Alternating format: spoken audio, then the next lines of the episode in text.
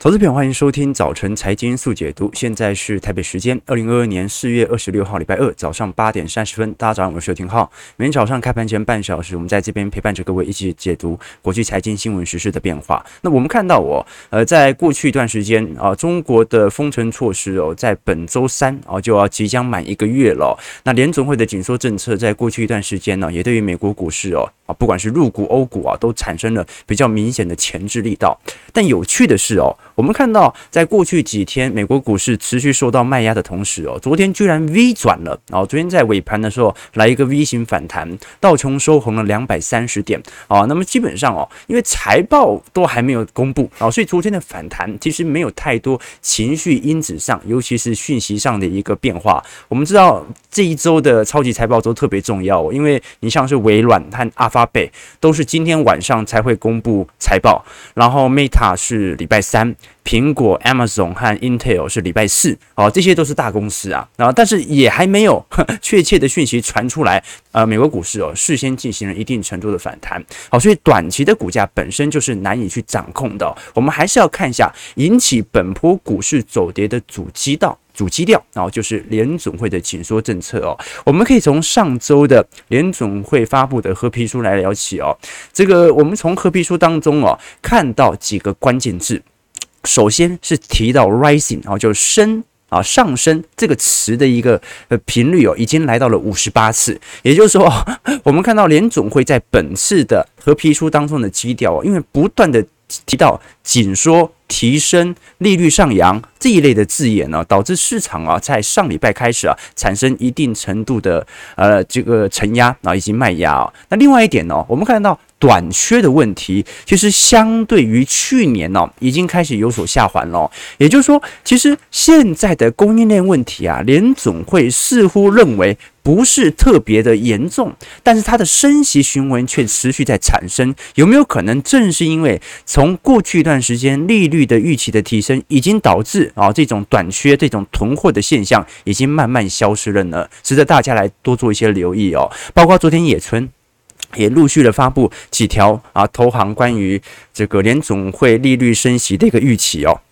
那五月份我们看到哦，在五月份基本上升息两码来到一个 percent 的基点呢，已经成为市场的啊绝对共识了。哦这个达成几率几乎已经来到九成九以上。我们要看的是接下来在六月份、七月份哦，我们看到其实很明显哦，利率调升幅度似乎还会有所加大哦。而且每一次我们看到六月份和七月份哦，市场都预估很有可能呢会在上升啊三次的一个加码行为啊，但是不能讲三次加码，就再再上升三码、两码到三码的一个行为产生。好，所以我们就值得大家来多做一些关注了。现在也许。通膨问题和短缺问题哦，随着联总会的紧缩政策啊消失，在今年已经是迟早的事情。那么我们更在乎的是，联总会如此大动作的紧缩政策，有没有可能形成政策失误，导致经济陷入经济衰退？那从昨天的我们看到的美国的 P N I 报告当中来看的话，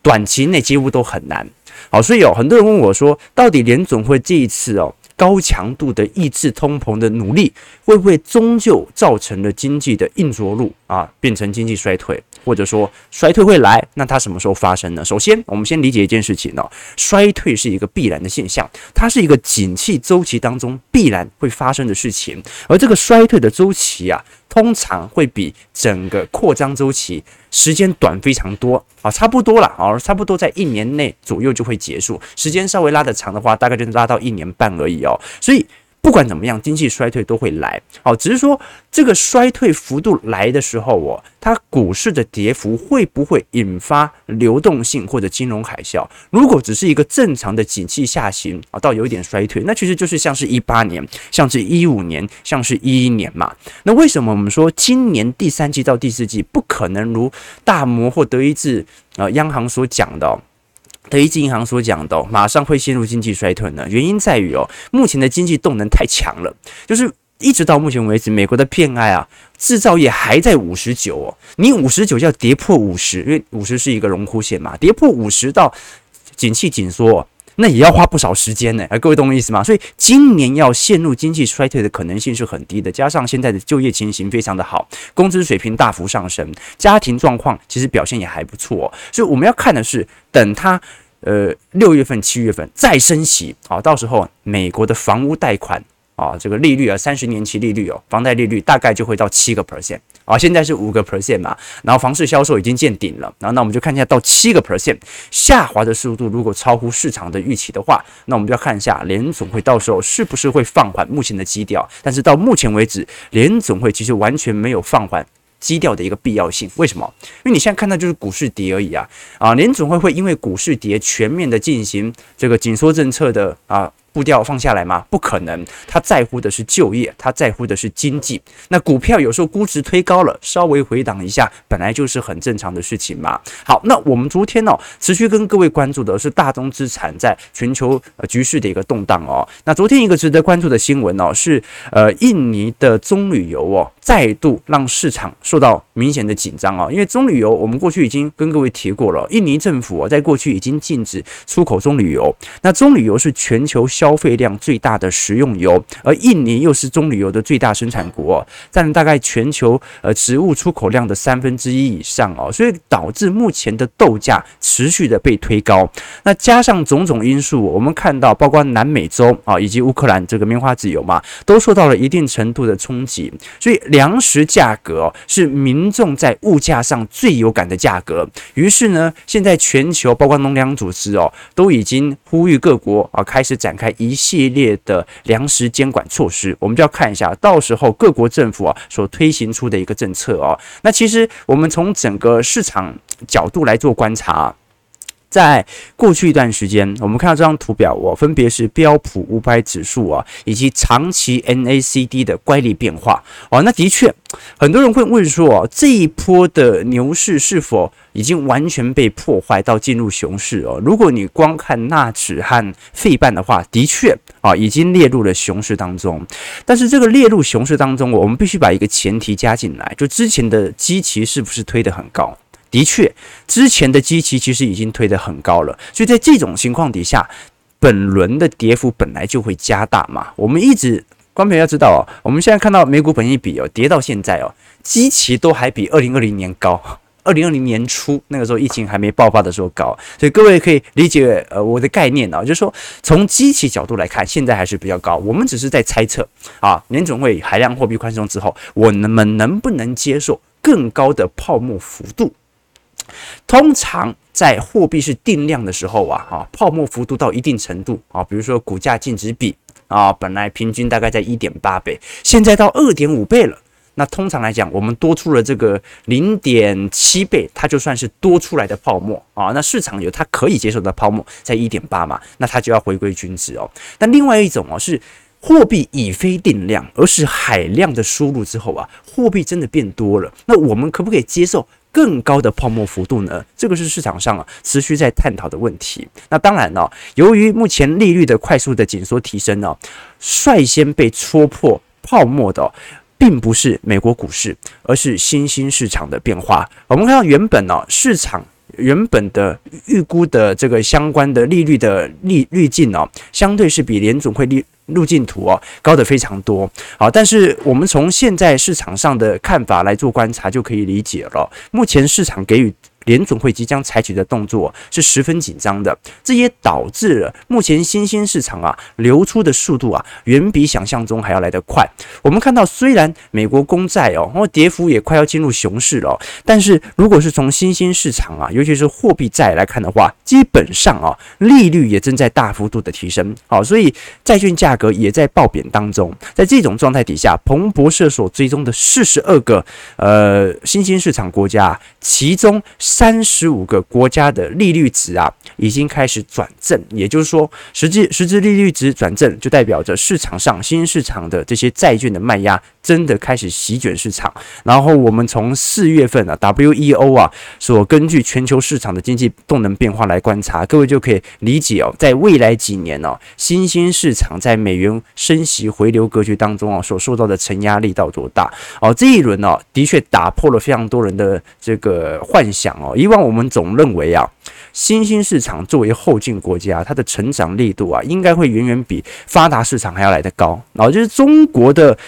经济成长率既然哦，它会远远高于美国，那就照理来讲，它吸引资本的力度应该会远远大于美国，所以中国要有很多钱流进去，这个是我们过去啊对于新兴市场的幻想啊，包括巴西，包括俄罗斯啊，金砖四国、金砖五国。可是我们看到黄色线哦，emerging market 就是新兴市场股市动能的变化，在未来几个年度啊。现在大家都不是这么的乐观，包括 INF 啊最新所出炉的报告会发现啊，全球的资本结构啊，全部都是往发达市场来做前进啊，等于是新兴市场某种程度是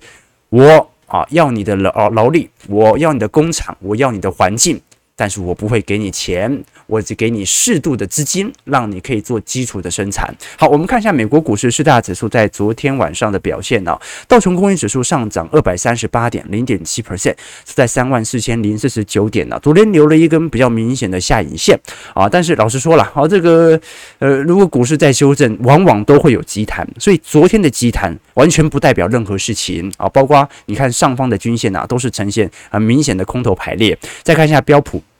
标普五百指数哦，上涨二十四点零点五七 percent，收在四千二百九十六点哦。昨天其实呃道琼和标普哦反弹的力度都没有这么的强啦。那主要原因来自于哦，它本轮的下杀力度也没有想象中来的大。好，但是不管是道琼还是标普，都是很明显的空头排列哦，上方均线的卖压都很大。我们看一下纳指，纳指反弹力度就比较强一点哦，一百六十五点一点二九 percent，是在一万三千零四点哦。那纳指就算昨天反弹哦。仍然没有收复前波的低点哦。哦，所以啊，昨天的反弹完全不代表任何的事情。那你包括费半的一个问题哦，啊，不好意思，刚才看的是费半，费半昨天的反弹哦，一点七六 percent，三千零四十二点哦，到现在为止都还没有收复前波的低点。那费半跟台北股市的联动度啊，相对来看又是比较紧密的哦。虽然昨天费半成分股是全数收红，你看到辉达上涨一点九八 percent，高通上涨二点八 percent，AMD 上涨二点八九 percent，Intel 上涨一点一二 percent，运材。上涨一点四八 percent，美光上涨一点零二 percent。虽然全数收红哦，但是费半哦，大多数的成分股都已经。啊，渐渐的迈入了熊市当中。你包括台积电 ADR，哦，昨天弹的就很无力哦，哦，只有零点五九 percent。好，所以呃，我们还是给大家做一些呃提醒啊，就是昨天的反弹呐，啊，从不管是从动能啊，还是从技术角度来看啊，它完全不代表任何事情哦。这往往哦，这个跌幅稍微扩大之后啊，都会有一股比较明显的空单回补力量啊，就是做空的人很多，他总要找时间点平仓嘛，他平仓那股市很容易就升上去了。好，所以你以为。为它会反弹，它可能就会继续给你跌。你以为它会继续跌，它可能就给你回升。所以短期的股市不要猜测，我们要靠基期来判断整个宏观市场的规律哦。以前我跟投资朋友举过一个例子，你像浩哥本人哦，呃，这个大学的时候是念新竹的清华大学，那清大男生很多啊，啊，大概七比三吧，啊，那女生呢，这个这个不止少，而且很少出没在学校。周围为什么？因为男生太多了，不太喜欢跟男生混在一起哦。所以这个清大男生哦，都很珍惜跟其他系，比如说中文系啊、哦人社系、外文系啊这些女生相处的机会啊。那其中有一个办法，就是呢，呃，选好体育课，因为体育课是所有全校可以自由来选取的哦。但是哦，你如果选那种重训课啊、篮球课，那女生就很少，你就丧失了机会。那女生比较多的哦，像是排球课。或者游泳课啊，那排球课女生打排球真的很漂亮，可是问题是排球课哦，这个太多人选了，就是你可能几率很低。那如果你把选项排在第一列啊，你后面的几个选项就是排在第二列、第三列，你可能就完全选不到任何有女生的体育课了哦。所以哦，呃，除了排球课之外，另外一个是游泳课。那女生会选游泳课，不是女生喜欢游泳，就是因为游泳课可以请生理假啊，而且一个月可以请两个礼拜哦。好，那其实。上游泳课也很难碰到女生，所以我们当年哦，啊，我跟我一个室友就选好，就我们一起去上瑜伽课。好像我我本人对瑜伽一点兴趣都没有，但是为了要增加这个机会啊，所以我就选择了瑜伽课。然后想说，好，那我就学一点瑜伽，那顺便也可以多一点跟这个清大女孩子相处的机会。好，那问题来了，就是我记得那是我人生最悲惨的一门课哦，啊，就是那一天啊，我到。这个体育馆之后啊，进到瑜伽教室啊，傻眼，三十五个男生就坐在那个小教室里面，一个女生都没有，就所有男生就因为觉得女生会去上瑜伽课，所以所有男生都选了瑜伽课，结果全部都是男生，然后大家就哇面面相觑嘛，哈哈，你也在，你你也在这边，你也在这边，结果推开这个门的老师也是男的。连老师都男，然后然后老师可能原原本以为会有女女生来学瑜伽，然后原本也心情也是很好，那一打开看到全部男的，他也傻了这样子，所以最后就是三十几个男生哦，啊，半年内大家每天做瑜伽，然后那个脚臭味啊，汗臭味啊，哦，那个是我人生应该是在大学时间呐，这个印象当中最差劲的一门课。好，所以这个故事是什么？这故事就是，当你以为会怎么样的时候，大家其实都跟你想的一样。当你你当你以为会反弹的时候啊，真正的市场它就给你继续跌。当你以为它会跌的时候，它就给你回升。好，所以我们待会啊要从这个小台多空比来跟各位借鉴啊，为什么昨天台北股市重跌？为什么过去台北股市开始做了一定程度的修正？散户全面做多啊，投资朋友，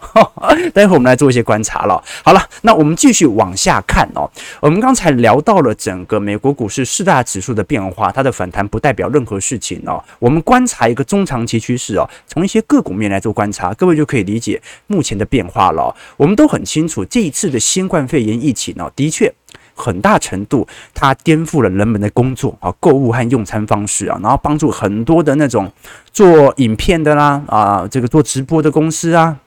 啊，这个做这个线上的健身公司啊，都在这段时间呢股价暴涨。可是我们观察到一个有趣的变化啊，我们现在看到图片呢，是美国股市在疫情大流行期间呐，曾经广泛的受到追逐的十只个股。现在他们眼下的落魄处境为何？好，这个蓝色哦是在四月份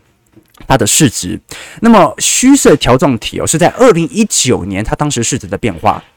那么这个黑色实状体哦实现了的这个方方哦方方方块哦，它是疫情当中啊这个这些个股啊市值最多的时候。我们看到 PayPal，看到 Netflix，看到莫德纳，好，看到 Zoom，好，做视频的，其实啊，本身市值啊，相对于当时疫情的高峰，都在快速的递减哦。你像是 PayPal 和 Netflix 哦，目前市值的萎缩幅度啊，甚至达到了二零一九年年底的水准哦。哦，所以各位就可以理解变化了。目前我们看到这张图表是美银最新所公布的数据哦，是 Social Media ETF 哦，是关于社交软体的 ETF 哦，它。它的杀盘已经杀到了接近一八年的水准了，也就是说，我们目前所看到这些美国股市啊，当时所受到疫情大幅吹捧的个股啊，在短短的不到半年之内，它已经把过去所有的涨幅给吞噬掉。这有两个层面来解释哦，一个层面是啊。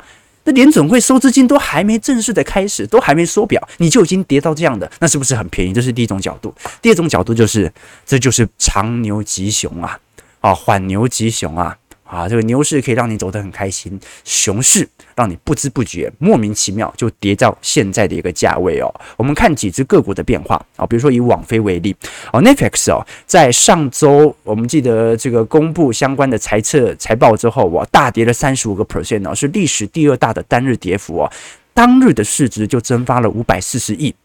啊，这个网飞的股价，它是一个在指标股权值股当中的一个重点哦。再来像是什么？再来像是 Peloton Inactive 哦，这个这个公司哦，它是专门做相关健身设备的制造商，就是给你宅配到家的这种居家的健身设施哦。好，当时的市值曾经五百亿哦，现在市值哦不到七十亿，什么意思啊？它是。股价腰斩了，再腰斩，再腰斩，再腰斩。那到现在，哦，我们再看一支，像 Etsy 哦，Etsy 它是做电商平台的。我们都很清楚，你像呃台湾的富邦美哦，在过去一段时间，股价也曾经本益比被大幅度的拉高，但现在都已经回到了源头哦。哦，那很多公司啦，你像是高乐士，哦，高乐士是做美国的清洁用品的，就连这种实业者，一直到近期才有开始明显股价的一个资金的流入变化啊。过去一段时间哦，我们看到。哎，美国人其实，在疫情期间，对于清洁产品的需求其实也是很大的。但是，随着这种消毒的热潮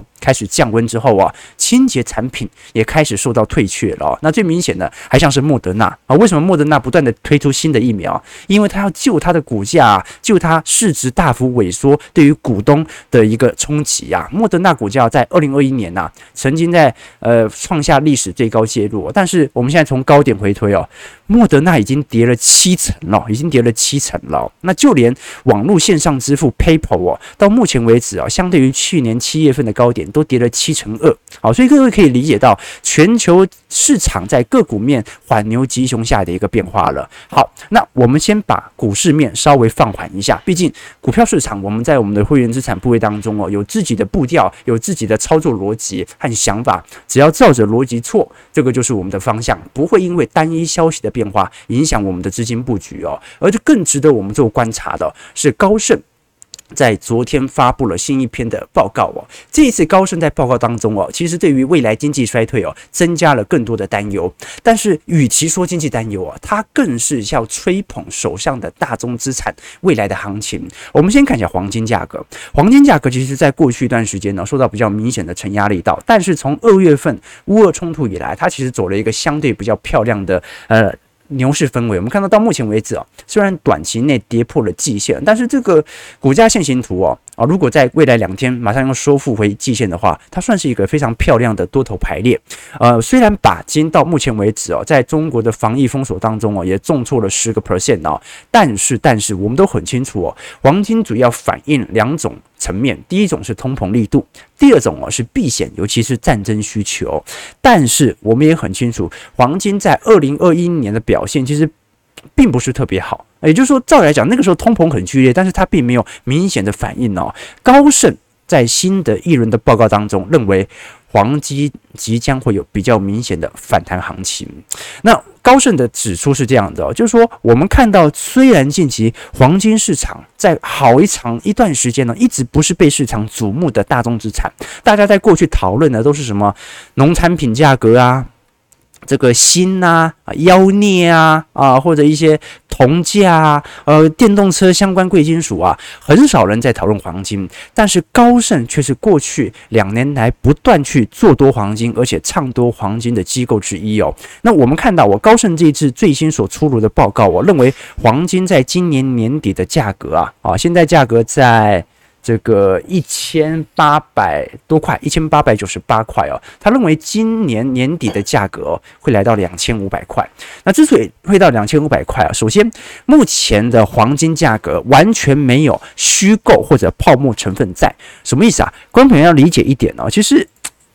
你去买黄金哦，这个大多数你像台湾人呢，你要么就买这个黄金存折啊，而且就是买黄金存折，你也不是真的持有黄金，你就是买一个黄金的类似凭证，但是属于长期，它非期货。那另外一种就是买黄金 ETF，那黄金 ETF 它有实物型 ETF，也有期货型 ETF 哦。那现在有趣的一点是什么？就是其实市场上拥有黄金的人，实体黄金人真的很少，也没有人真的在囤黄金，但是黄金 ETF。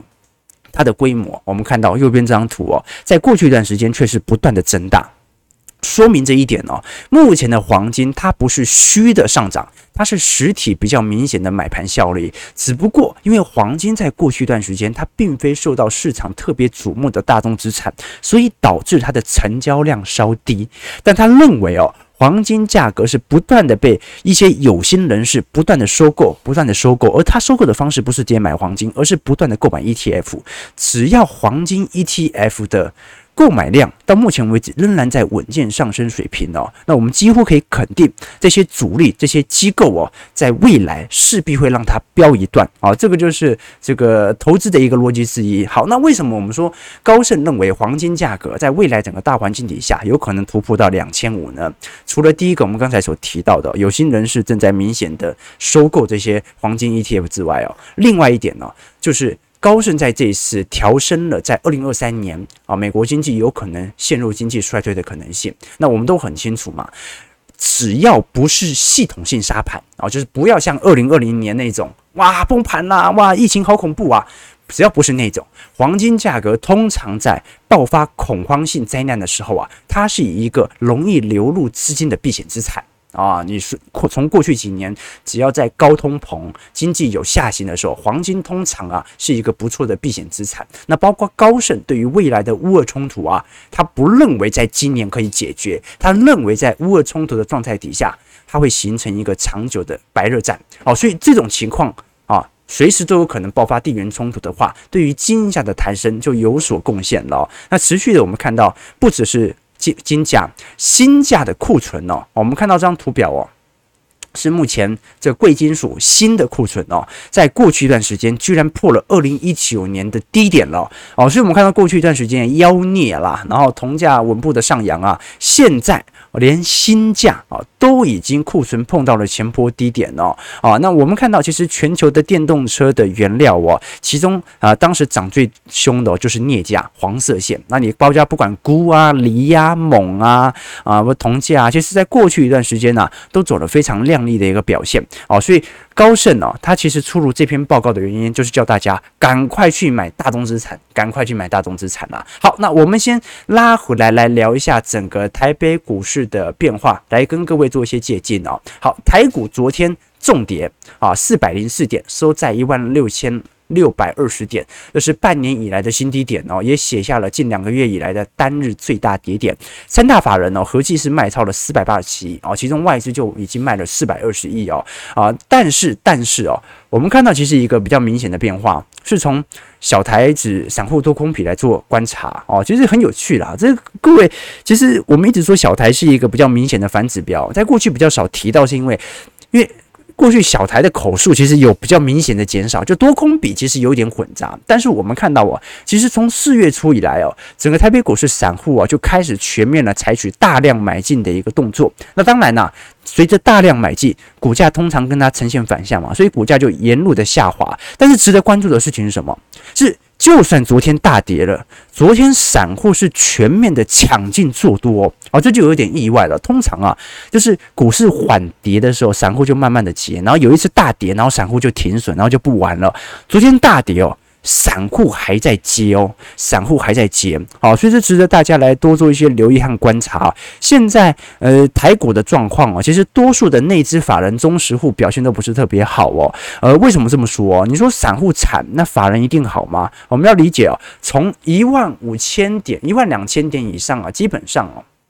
整个台北股市的买盘力道啊，就是由寿险以及国内法人投信来进行着手啊。投信过去曾经创下史上最最长的连买记录嘛，哦，那这笔资金一部分是散户的，一部分就是机构法人的嘛，寿险资金的嘛，那他们的成本价其实都是一路从一万两千点这样子买上来的，一直买到万八，他就一直在这边买，一直在这边买，外资从二零二零年之后就再也没有买过了嘛，所以在这种这种状态底下，等于是，呃，其实某种程度啊，台北股市的散户已经跟内资完全站在同一条线上了，因为大家成本价差不多。啊，你机构法人没有比散户多多少，这个就是一个目前所发生的一个现况。那当然了，昨天台币汇价再度贬破了这个一半年来的新低哦，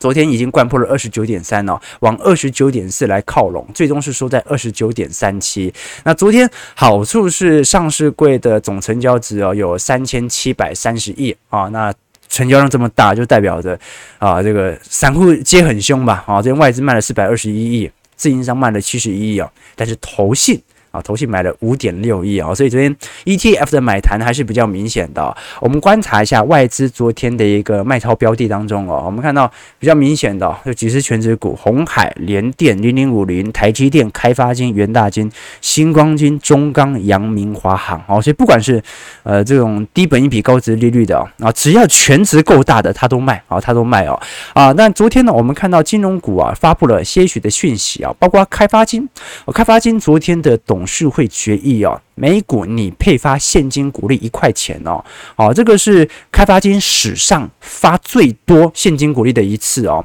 我们看现在开发金股价是八点一五块嘛，哦，所以现金股利一块这样除下来，殖利率有五点五趴哦，所以其实呃以寿险为主业的金控股哦，目前殖利率表现没有太差劲哦。这现在殖利率掉到五趴以下，大部分都是放贷股，而前波股价涨太凶了。那开发金其实前波的股价。虽然看起来现在还是十分的亮丽哦，但是至少不像放贷股涨得如此之亮眼嘛，哦，所以开发金现在股呃殖利率还有五点五趴啊，值得大家来多做一些留意。而且各位要知道哦，这个通常寿险的配发的配发率哦，其实没有那么高啊，大概就是五成六成呢，不可能像放贷股哦，有时候会到七成。好，那我们看一下啊，比较明显的放贷股就华南金了。华南金这一次董事会决议哦，每股是配发零点七八块的现金股利，还有零点三四块的股票股利哦，所以合计起来它是发了一点一二块的股利哦。好，那么如果以呃去年的每股税后纯益一点三块来看的话，去年配发率是八成六哦，放贷股通常。配发就比较多哦，那现在计算来看的话，因为股价二十三块嘛，华南金今年的现金殖利率哦啊，大概有三点四趴。那如果是总股息殖利率的话，大概有四点四趴哦，表现的也还可以哦。那也主要来源还是来自于近期股价的拉回嘛。如果股价还在创高，那殖利率就更低了，对不对？好，所以在这种状态底下，大家就值得多做一些留意和观察了。那我们其实看到。本轮呐啊，这个股价杀盘力度最重的，其实是相对比较 IC 设计上游啦。我们看到去年呢、哦，全球最大的晶片进口国并不是美国，是中国。为什么？因为你产品是进到中国之后再来进行输送嘛。去年进口晶中国进口晶片的金额是比原油还要来得多，有四千三百二十五亿美元哦。可是你看到啊，最近最近哦，这个。可能是中国目前景气疲惫的影响哦。你像 IC 设计的利基哦，第一季营收减了五十个 percent 哦，去年第四季的 EPS 都已经是亏损了哦。那你包括这个华讯哦、原相啊、金相光、松汉啊、讯芯啊，像神盾、宏观等等哦，第一季营收都是年衰退哦。哦，所以你看那个 IC 设计景气哦，这变数很大。去年大赚，今年第一季突然开始赔钱了。哦，你就连联发科哦，虽然第一季营收啊在台币走贬的情况底下持续创高。但是上方的卖压都很重哦，我们可以从大摩的报告当中啊，来给各位做一些理解哦。这一次大摩特别针对联发科做了新一轮的报告，我们看到这次目标价把联发科定在一千两百八十块哦，也就是说联发科股价已经便宜到一个非常离谱的水位哦。我们从联发科的 EPS 来进行预估的话，今年会赚到七十九块哦哦，所以你看到 P/E ratio 啊，今年有可能会到十倍啊，投资朋友啊，各位可以理解吗？就联发科这种 IC 设计啊，做 IC 设计通常是本一比通常给予比较高评价的成长型股票啊，它的本一比才十倍啊，在明年的这个 EPS 哦。会到八十六块，后年是九十八块。好，但是大摩会认为说，未来可能联发科在未来几年的本益比啊，都会保持在十倍左右哦。所以的确啊，很多人都知道联发科的这种价值型的投资点已经浮现，但是散户不会买啊，股价太贵嘛。那法人机构呢啊，目前对于全球的景气啊，也保持着比较相关。谨慎的态度哦，那我们很清楚啦。哦，联发科近期所受到最大的冲击哦，我们看到前一波在二二年的二月份哦，其实就是中国智慧型手机需求的警讯。好，那我们就要观察一下了。在二一年当时三月份受到的冲击也是中国的问题，也就是说，中国在过呃，应该讲联发科过去一段时间跟中国的联动度是高度紧密的。如果中国景气持续的疲惫，